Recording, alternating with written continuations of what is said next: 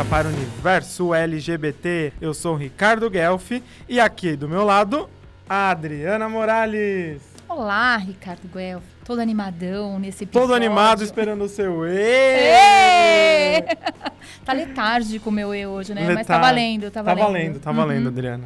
Muito bom. É, qual que é o tema do nosso episódio? O que, que O- nós o- vamos falar? Hoje o nosso tema é lugar de pertencimento. Quem é você na fila do pão, na fila da padaria, na fila deste planeta? Qual é o lugar que você ocupa? Qual é o lugar que você se reconhece? Adriana, o que seria lugar de pertencimento? Muito bem. Quando a gente pensa, né, sobre esse tema, para mim fica muito claro que a gente veio de algum lugar e que esse lugar, ele em muitos momentos é norteador. Só não pode ser determinante, porque muitas vezes o lugar de onde a gente vem não é um lugar que a gente se sente bem, não é um lugar que nos respeita, não é um lugar que nos acolhe. E aí o que é que a gente faz com isso?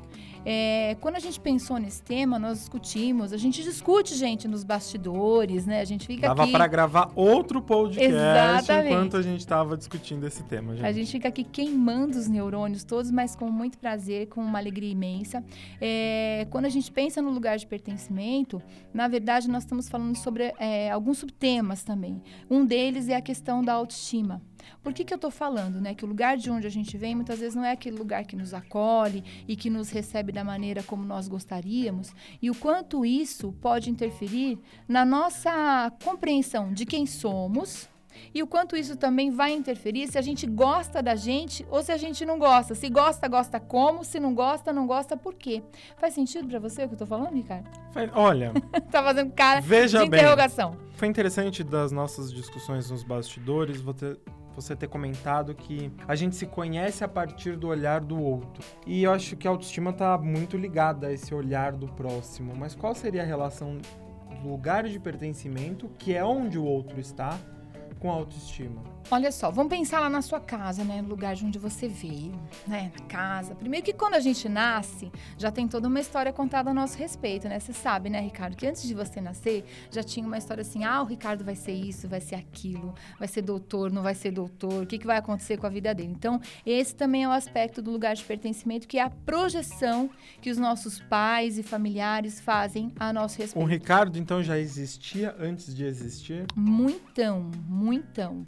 É, e assim, né? E assim, quando a gente pensa, ah, mas tem gravidez que não é esperada, a pessoa engravidou e nem queria aquela criança, tá? Mas à medida que a gravidez vai desenrolando, a projeção é algo que é inato no ser humano. Ah, esse bebê vai ser como? Vai ser assim, vai ser assado, e aí a coisa começa a acontecer. Então, esse também é um aspecto do lugar de, de pertencimento. Quando a gente nasce, já tem todo um cenário montado e uma história escrita a nosso respeito. Aí, quando a gente nasce nesse lugar que tá quentinho, tá preparado para nós, a gente começa a desenvolver com aquele olhar, olhar projetivo. Muitas vezes a gente não corresponde. Aliás, né, gente, na grande maioria das vezes a gente não corresponde a essas expectativas, não é?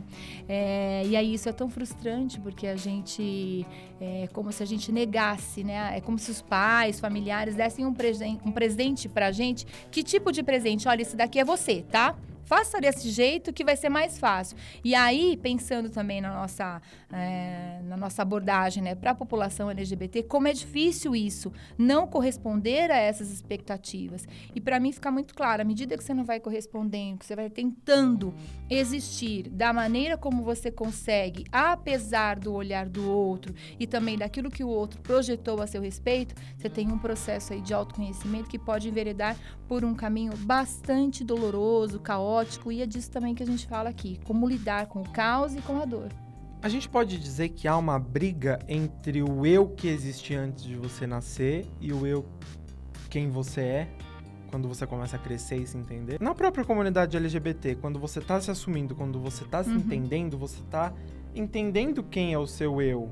Só que você não é aquele eu da história que, Que te contaram. daquele médico, daquele, né, casados, filhos, netos. Quando você cresce, você encontra um eu diferente daquela história que você cresceu ouvindo. Uhum. Porque a gente cresce ouvindo aquela história daquele eu que é construído pra gente. É, e a gente ouve, eu- te ouvindo, te ouvindo falar, né? Me veio assim algumas lembranças, né? De quando a gente tá com a mãe, tá com o pai, então quando tá com familiares, né? E aí as pessoas perguntam: ah, esse aí é o fulaninho, esse aí é a Adriana, né? Esse aí é o Ricardo. E aí o pai responde: ah, ah, é. E olha, ele tem um sonho. Então, na verdade, aquele sonho nem é da criança, né? Aquele sonho é aí é a cara da projeção sendo apresentada no cenário, né? Ah, ele tem um sonho de ser, sei lá, radialista, né? De fazer um podcast. Aí, se fosse esse sonho, ia ser legal, né, cara? Porque aí tava fidedigno, né? Enfim, geralmente não é, né? É, eu entendo o que você fala, né, com relação a, a esse lugar também de pertencimento que é, é quase que uma briga, né? Porque aquilo que as pessoas vão pensar, né? Aquilo que, as, que aqueles elementos que tão, são tão simbólicos dentro da família, aquelas pessoas familiares nos colocam como, olha, você nasceu para ser assim. Quando você refuta isso, quando você briga com isso, e não só porque você quer brigar, é porque você quer existir, né? Da maneira como você consegue. Quando você briga com isso, isso pode trazer uma profunda dor, né? Quase que um luto. Porque é como se você negasse uma herança que, pelo menos a, primeiro, a primeira instância, me parece tão bonita, tão legal, tão ajustada. E aí você olha para aquilo e fala: não, mas esse daí não sou eu. Não sou eu dentro da família. E aí, pensando no que você trouxe, quando eu vou para a vida e encontro grupos que eu também não consigo me ajustar, porque ainda não, não consigo ser eu dentro desses grupos, como é que eu faço para lidar também emocionalmente com as minhas dores, com os meus barulhos, né? Pensando aqui é, sobre essa, é, é, esse lugar de pertencimento, quando a gente quebra é, essa barreira interna, que seria a casa, esse primeiro contato social da família, e a gente vai para a escola, a gente vai pro mundo mesmo. Pra vida. Pra vida. E a gente não encontra esse lugar de pertencimento lá. É, a gente pode dizer que gente, é, nós estamos sendo expulsos, não estamos sendo convidados para um lugar de pertencimento? Acho que, assim, o que a gente faz aqui já é propor um outro lugar de pertencimento. Se a gente pensar na história da humanidade, quantas, em quantos momentos nós tivemos aí as minorias legitimadas? Não é? Então, o que a gente faz hoje aqui também com essa proposta é, do podcast é criar um outro, também mais um lugar que fortalece o lugar de pertencimento do LGBT. Né?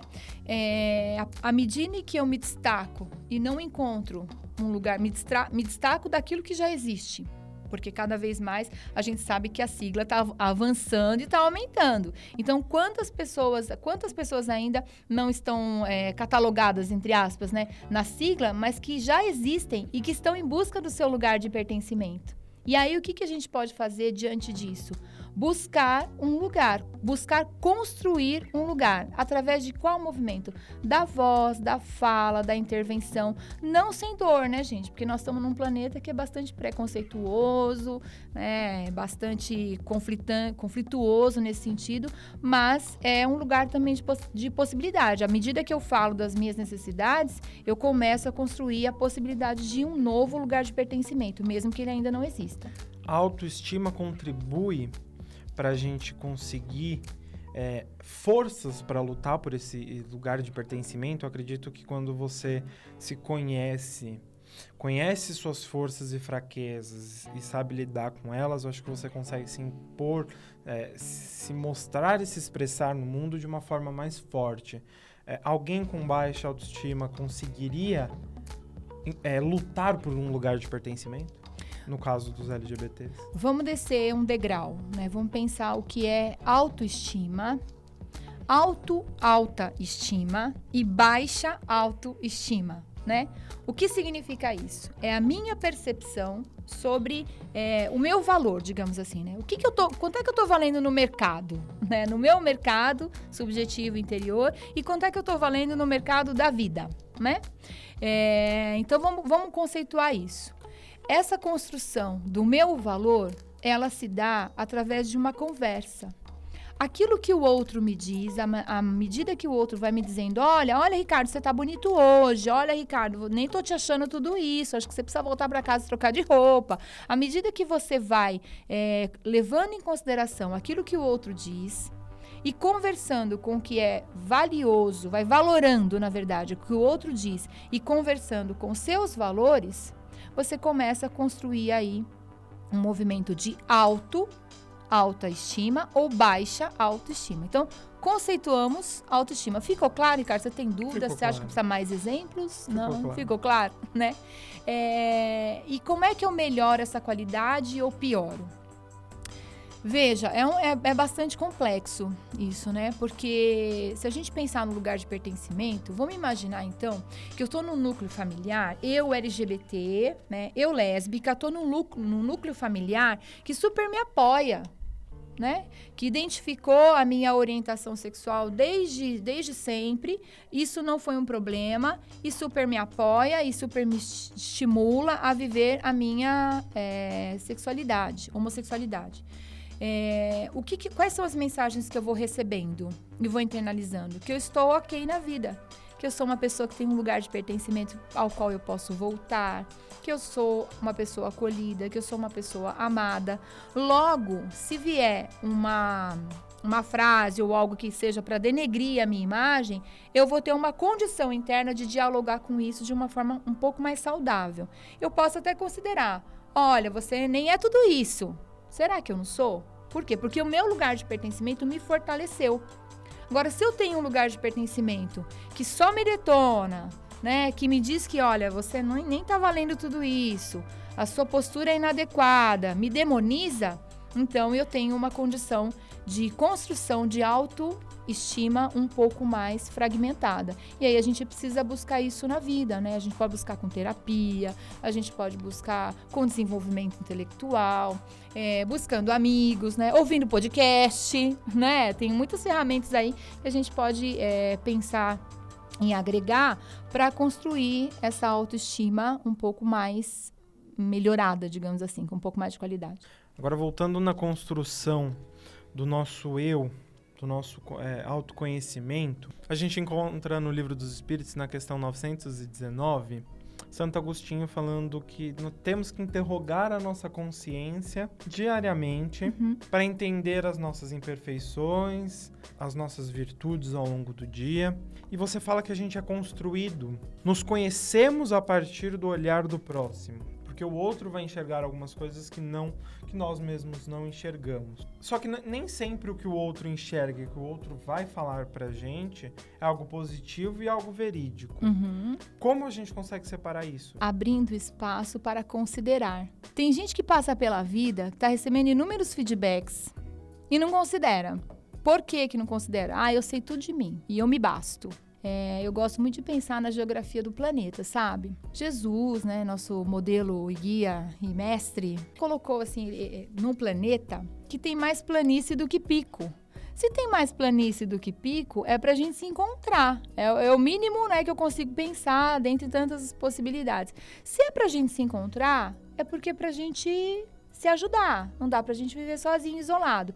E como é que a gente se ajuda nesse processo? Considerando o feedback que o outro te dá acerca de qualquer coisa é o olhar do outro. Aí eu volto a dizer, esse olhar do outro, ele não é determinante. Não precisa ser determinante mas ele pode ser um norteador. Peraí, o que o outro está falando a meu respeito é meu ou é dele? Faz é, sentido para mim ou é uma demanda do outro? Vamos pensar numa situação de agressão ou então numa situação até mesmo de elogio, porque tem elogio que é tão vazio, né? Que você fala, nossa, esse aí não sou eu, né? Nossa, que pessoa extraordinária, tal, não sei o que. Não, esse aí não sou eu na vida, porque eu sou meio cavalo na vida, eu sei das minhas competências, mas amoroso eu não sou né? Então, mais ou menos assim. Quando você considera a fala do outro, ou pelo menos tem flexibilidade para considerar a fala do outro, aí você começa a amadurecer um pouco melhor essa condição de refletir sobre as suas ações. Quando você reflete, você amadurece. Nós estamos falando de emoção, né? Então, quando a gente só considera o nosso eu e o nosso pensamento, é quase que um, uma relação de superioridade. E aí eu queria saber se existe um exagero da autoestima que pode evoluir para um orgulho, para algo que te distancia do próximo. Ai, eu acho que você toca num ponto interessante, né? Tem pessoas que passam pela vida e que você olha assim, nossa, essa pessoa super autoestima, super se acha, super pra frente, super tudo, né? Aí termina o dia, a pessoa vai embora para casa arrasadora. Ninguém tá vendo, mas vai arrasado, chora sozinho no colchão e por aí vai, né? Eu acho que o que você traz é um pouco daquele aspecto de euforia. Tem pessoas que são eufóricas, que têm uma necessidade de demonstrar para os outros que estão bem. Não é um movimento de intra, é um movimento de é para fora, é extra, né? Para fora. Eu preciso mostrar para as pessoas que eu estou bem. E isso não é autoconhecimento, muito pelo contrário, porque se eu tenho uma necessidade grande de agradar o outro, ou então de ser aquilo que o outro gostaria que eu fosse, eu me conheço muito pouco. Porque quando eu me conheço, eu tenho condição suficiente de dizer para o outro: olha, eu não tô legal hoje, mas a vida segue, tudo bem. Se tiver tudo bem para mim, tá tudo bem para você e a gente consegue dialogar. Não sei se eu re respondi, Ricardo. O Ricardo, tá, Ricardo faz carinhas de interrogação, gente. É uma lindeza esse menino. A gente vai tirar foto aqui com esses microfones. Precisamos.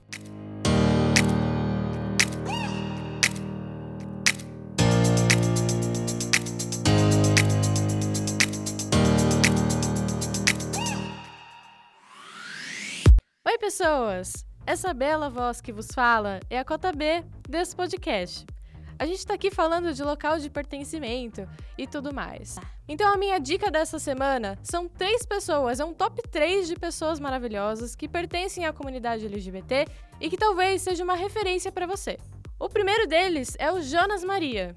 O Jonas está no Instagram com arroba Jonas Maria. Ele é um homem trans e ele fala muito sobre essa questão de gênero, de sexualidade. Ele é uma pessoa dos super textões. Possivelmente, se você olhar os comentários, você vai ver lá o meu Instagram falando que ele é muito maravilhoso em todas as fotos, porque eu faço isso mesmo. A segunda pessoa é a Lui Ponto. A Lui Ponto, ela tem um canal no YouTube que leva o mesmo nome dela. Ela é uma mulher lésbica que também fala muito sobre a representação das mulheres dentro do movimento LGBT e várias outras cositas más. E por último, e não menos importante, a gente tem a drag incrível chamada Lorelai Fox. Ela é muito, extremamente didática e ela consegue dialogar com todo mundo no canal dela. Então, por favor, gente, sigam essas pessoas, assistam e consumam conteúdo LGBT. Isso faz parte da gente. Um beijo e até logo!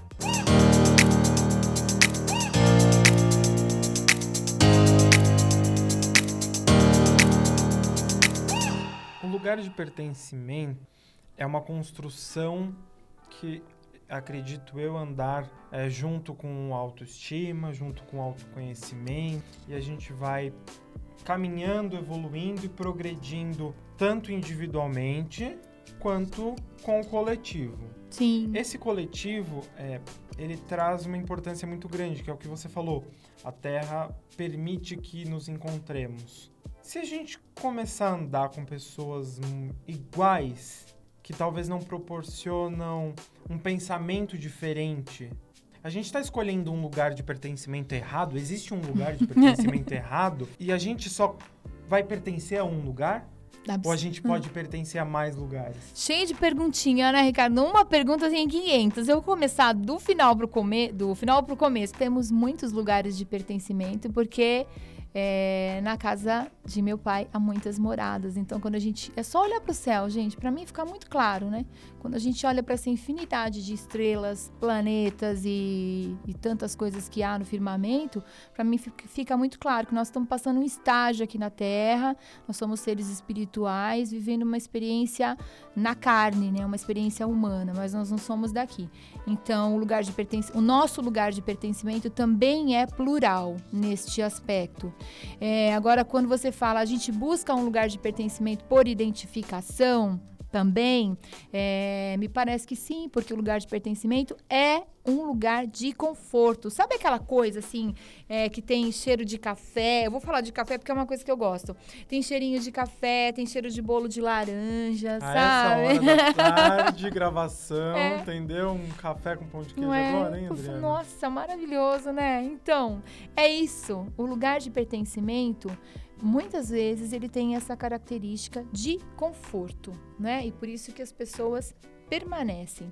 Existem aqueles lugares de pertencimento que são caóticos, mas que a gente não consegue se desvencilhar de uma forma não tão bem elaborada, digamos assim. O que é elaborar? É olhar para aquele caos, entender, eu vim daqui, mas eu não sou isso aqui. Este lugar me originou. Geralmente, né, é o lugar da família. Este lugar me originou, mas eu posso viver outras coisas que não necessariamente esse caos. Então, acho que tem esses dois aspectos. Tem, tem hora que a gente escolhe, sim. Eu escolho o bolo de laranja. Esse conforto dá uma impressão tão aconchegante, acolhedora, mas ela não pode atrapalhar o movimento do progresso? Quando você imagina que o conforto pode gerar uma certa estagnação? Essa é a outra pergunta que você fez, né? Que estava na pergunta anterior, que é dialogar sempre com as mesmas pessoas, com aquelas pessoas que pactuam das tuas ideias. Isso, Achou que não ia né? responder, né? Então, né? Pois é, ele é insistente, gente. Ele arruma um jeito e enfia o um negócio pra gente falar. É, exatamente, eu acho que tem tem dois aspectos, Ricardo. Tem momentos que a gente precisa voltar para casa, sabe? E casa nesse sentido de acolhimento, porque às vezes fica tudo tão caótico, tão doloroso, que é importante você ter, saber que tem um lugar que você pode voltar. E esse lugar não necessariamente precisa ser a família, a casa, às vezes pode ser pro colo de um amigo, pro ombro de um amigo, sabe? Alguém que está ali no WhatsApp e à sua disposição que pode te acolher. Então, por esse aspecto, para que a gente consiga respirar, tudo bem. Agora, muito do mesmo não é legal, né? Não é legal. É bom também quando você. É, e aí a gente volta a falar da questão da flexibilidade e da coragem para ouvir uma crítica. Porque muitas vezes você, a gente faz evite de estar em situações ou em grupos que a gente entende que ah, esse grupo não vai me acolher, é, essas pessoas não vão me entender, então nem vou. Nem vou gastar meu tempo, nem vou. E você aí você não vai. a possibilidade de se, de se surpreender e entender que você que... pode ser acolhido. E mais do que isso, que você pode agregar conhecimento, né? Porque a gente só, a gente não é grande coisa. Mas essa coisa que a gente é, se predispõe a ser, a gente só conseguiu porque a gente ouviu o outro, que pensa diferente da gente, que muitas vezes não nos respeita, e isso é importante. Vamos considerar quem não nos respeita e também procurar entender esse indivíduo que não nos respeita, até mesmo para que a gente possa desconstruir uma história não é um argumento. Porque senão a gente fica tudo no mesmo nível, né? Tudo no mesmo patamar. Ah, o outro me ofendeu, gritou, não foi desrespeitoso, então eu nem quero ouvir o que ele tem para dizer. E a gente vai se fechando em bolhas e a gente vai se fechando nesses nichos e eu só quero saber sobre música com quem gosta das mesmas músicas que eu e você não se abre a possibilidade de conhecer novas músicas e você no, nas redes sociais a gente vai se fechando e ah, tem um pensamento político diferente, não quero saber, vou excluir. Uhum. E a gente vai cada vez mais separando é. do que unindo. É. Isso vai minando a nossa qualidade de autoestima e, no, e, o nosso processo de autoconhecimento e, por consequência, vai gerando uma segregação no nosso lugar de pertencimento. A gente mesmo faz todas essas paradas com a gente, né? A gente tem essa condição de fazer umas coisas doidas. É, eu tô rindo aqui, gente. Eu, eu dei uma risadinha. Porque você falou do funk, né? É, eu não falei do não funk, falou... eu falho nesse podcast. É, você sabe que eu, eu, tinha muita resistência. Ah, não vou ouvir funk, não vou ouvir porque não sei o quê. Demonizando funk. É, até que um dia eu, não, peraí, deixa eu ver essa parada aí. Vamos ouvir, né? Vamos ouvir, vamos dançar, vamos, vamos divertir com esse negócio. Você me conta como você conseguiu Então, consegui lindamente né? Porque nem tudo é tão ruim assim. Tem muita letra que me agregou, né? Mas agregou a mim enquanto subjetivo, enquanto indivíduo. Isso não significa que, olha, gente, funk é bom para todo mundo e nem funk é ruim para todo mundo. O que eu, a minha reflexão é aqui é por que não ouvir? E ter um pensamento, sei lá, uma reflexão. Tudo bem, Ricardo, para você ouvir Tudo funk? Bem. Só um parênteses do sininho do testemunho. Então, ah, aqui, gente. Aqui. Ele veio hoje o sininho. Quando eu falo que eu ouço música clássica para me concentrar, para estudar, para relaxar, eu sinto que eu, que eu. Eu vou usar a palavra sofro bem entre aspas, porque é óbvio que a gente não é um sofrimento. Mas eu sofro esse mesmo preconceito que eu pratico, por exemplo, com o funk. Caiu, caiu, caiu agora, doeu é, aí, né? Tá. Porque as pessoas. Ah, mas você escuta música clássica. Você é velho. Você é velho. Prazer, Ricardo. e, e não se abrem a possibilidade. Da mesma forma que eu não me abro. E a gente vai pegando birras e ranços e fechando nossas bolhas. E é, é. é complicado. E aí entra num, acho que numa palavra, na expressão do Evangelho, na expressão de Jesus, que a gente tanto debateu fora desses microfones, amar ao próximo como a si mesmo. Tarefinha para nós, né? Como é possível amar ao próximo? Como, como é possível entender essa expressão? É, acredito eu que amar ao próximo só é possível quando nos amamos. A gente só consegue se amar quando a gente se conhece, quando a gente é, interroga a nossa consciência. Ricardo, quando... passo a passo na passo vida. Passo a passo, cinco Ah. passos para amar ao próximo. Ah. Primeiro, a gente tem que se amar. A gente tem que se conhecer, a gente tem que é, buscar elevar a nossa autoestima e entender que o nosso eu, entender que dentro do nosso eu há possibilidades de diferenças, de mudanças, de transformação, porque o nosso eu, ele não é imutável, ele não é estático Engessado. na, na, na lei do progresso. Só a gente estaria estático. É aquele conforto que pende pro para esse não movimento das coisas, essa inércia que a gente vai ficar ali parado. E aí quando a gente entende que a gente pode mudar, entende a possibilidade, as possibilidades do nosso eu, as possibilidades de transformação. É, até foi uma é, uma palavra que você disse fora desses microfones. A pluralidade das existências. Nós é, viemos com, com uma bagagem de muitas encarnações. Nós já pe- pertencemos a muitos lugares desse mundo e de outros mundos. E aí a gente entende que há transformação e há movimento constante que existe no próximo. Então aquele próximo, ele não vai ficar naquela bolha dele por muito tempo. Ele vai mudar. E você pode ser é, parte dessa mudança. Você pode ser uma pequena ferramenta da espiritualidade para auxiliar o próximo a mudar. Como aquele próximo vai ser uma ferramenta, com certeza, para a mudança interior sua. Porque você se conhece a partir do olhar do próximo. E o próximo vai se conhecer a partir do seu olhar. Então eu acredito que quando a gente se abre para as possibilidades do seu eu e do próximo, entende que tudo está em constante transformação, a gente não, não vai é, julgar e falar, "Aqu- é, aquela pessoa nunca vai me entender. Um dia ela vai te entender. Nessa ou em próximas vidas. No tempo dela. No porque às vezes a tempo gente quer as dela. coisas no nosso tempo, né? Da é mesma agora. forma que a gente não entende as coisas no nosso tempo. Então eu acredito que amar o próximo como a si mesmo é uma frase muito complexa que ainda vai gerar muitos entendimentos conforme a gente vai lendo os capítulos do Evangelho e já fazem dois mil anos que Jesus passou ela pra gente e a gente ainda não entendeu e muito menos consegue aplicá-la. Pelo menos de uma forma um pouco mais respeitosa, né? Acho que essa é a proposta que a gente tem aqui com o nosso podcast, com esse episódio, com tantos outros que a gente vem eh, de uma forma muito grata e amorosa fazendo, eh, com essa eh, grata, né?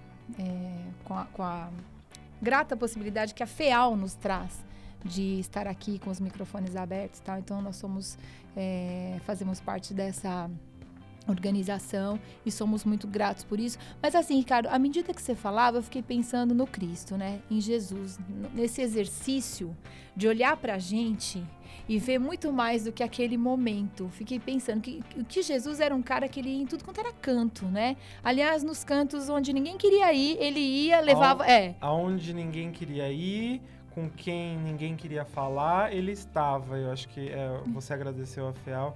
É, a oportunidade dessa mesa, ela, ela vai de encontro à missão de Cristo, que é falar com quem ninguém está falando, é ver quem ninguém está vendo e abraçar essas pessoas e, e mostrar mostrar para elas que elas existem e que elas pertencem a esse mundo e elas pertencem à espiritualidade e essa esse movimento do progresso. Exatamente. É, eu fico pensando, ele, ele ia em lugar. Falou, falou bonito, Ricardo, né, gente? Pausa! É, fiquei pensando no Cristo. Então, ele ia a lugares onde ninguém queria ir, ele arrastava os apóstolos, né? Fico pensando nos apóstolos. Oh, não vamos, não, Jesus, vamos, E a gente. força dele arrastava a- aquelas pessoas que não queriam ir e elas Uhum. passavam aí Exatamente. e elas passaram a mudar. a gente vê Paulo de Tarso, de perseguidor, passou a seguir Jesus. Uhum. E mais que isso, divulgar E, a e- mensagem e posteriormente do cristianismo. divulgar toda a mensagem. Então, esse progresso, esse movimento constante Sim. de estamos aqui para conversar não somente com o LGBT, mas com os espíritas que podem mudar, que podem ajudar e auxiliar um LGBT que está dentro da sua casa espírita, um LGBT que pode estar dentro da sua casa da sua família. Exatamente. Você tocou num ponto crucial.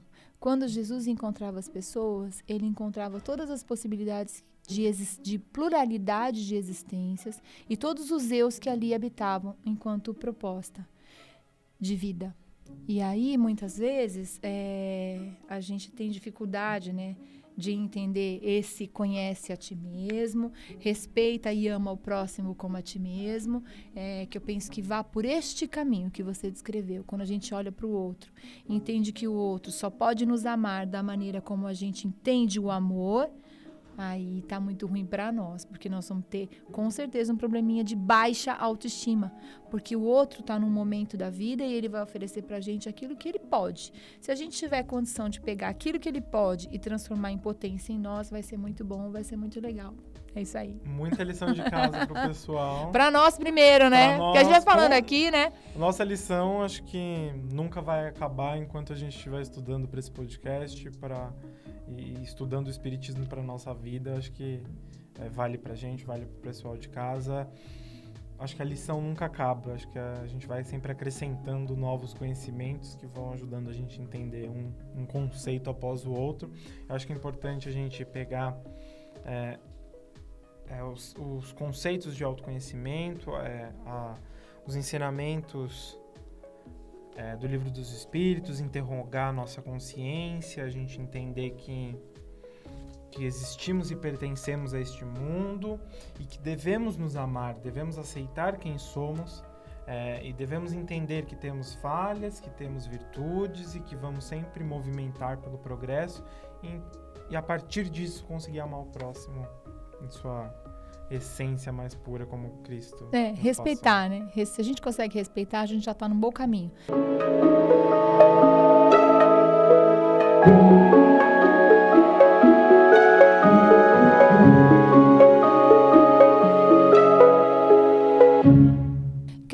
Convidar todo mundo que está ouvindo esse episódio para compartilhar, né? Para quem é de uma casa espírita, fica aí o recado, leva aí para direção, leva esse conteúdo para a gente, é, de alguma maneira, poder discutir sobre esse assunto. E é isso, né? Um beijão para todo mundo, estamos por aqui. É, você que está ouvindo a gente, manda suas crises existenciais, as suas histórias, é, sugestões de temas, para o nosso e-mail que a gente vai ficar muito feliz e grato de poder ter esse contato e, e trazer esse contato aqui para esses microfones, para essa mesa. É, direito de ser, arroba feal.com.br. É, acompanhe a gente no Spotify, Deezer, no aplicativo da Apple, na plataforma anchor.fm barra direito de ser. E a gente te espera no próximo episódio. Beijo, beijo. Beijo!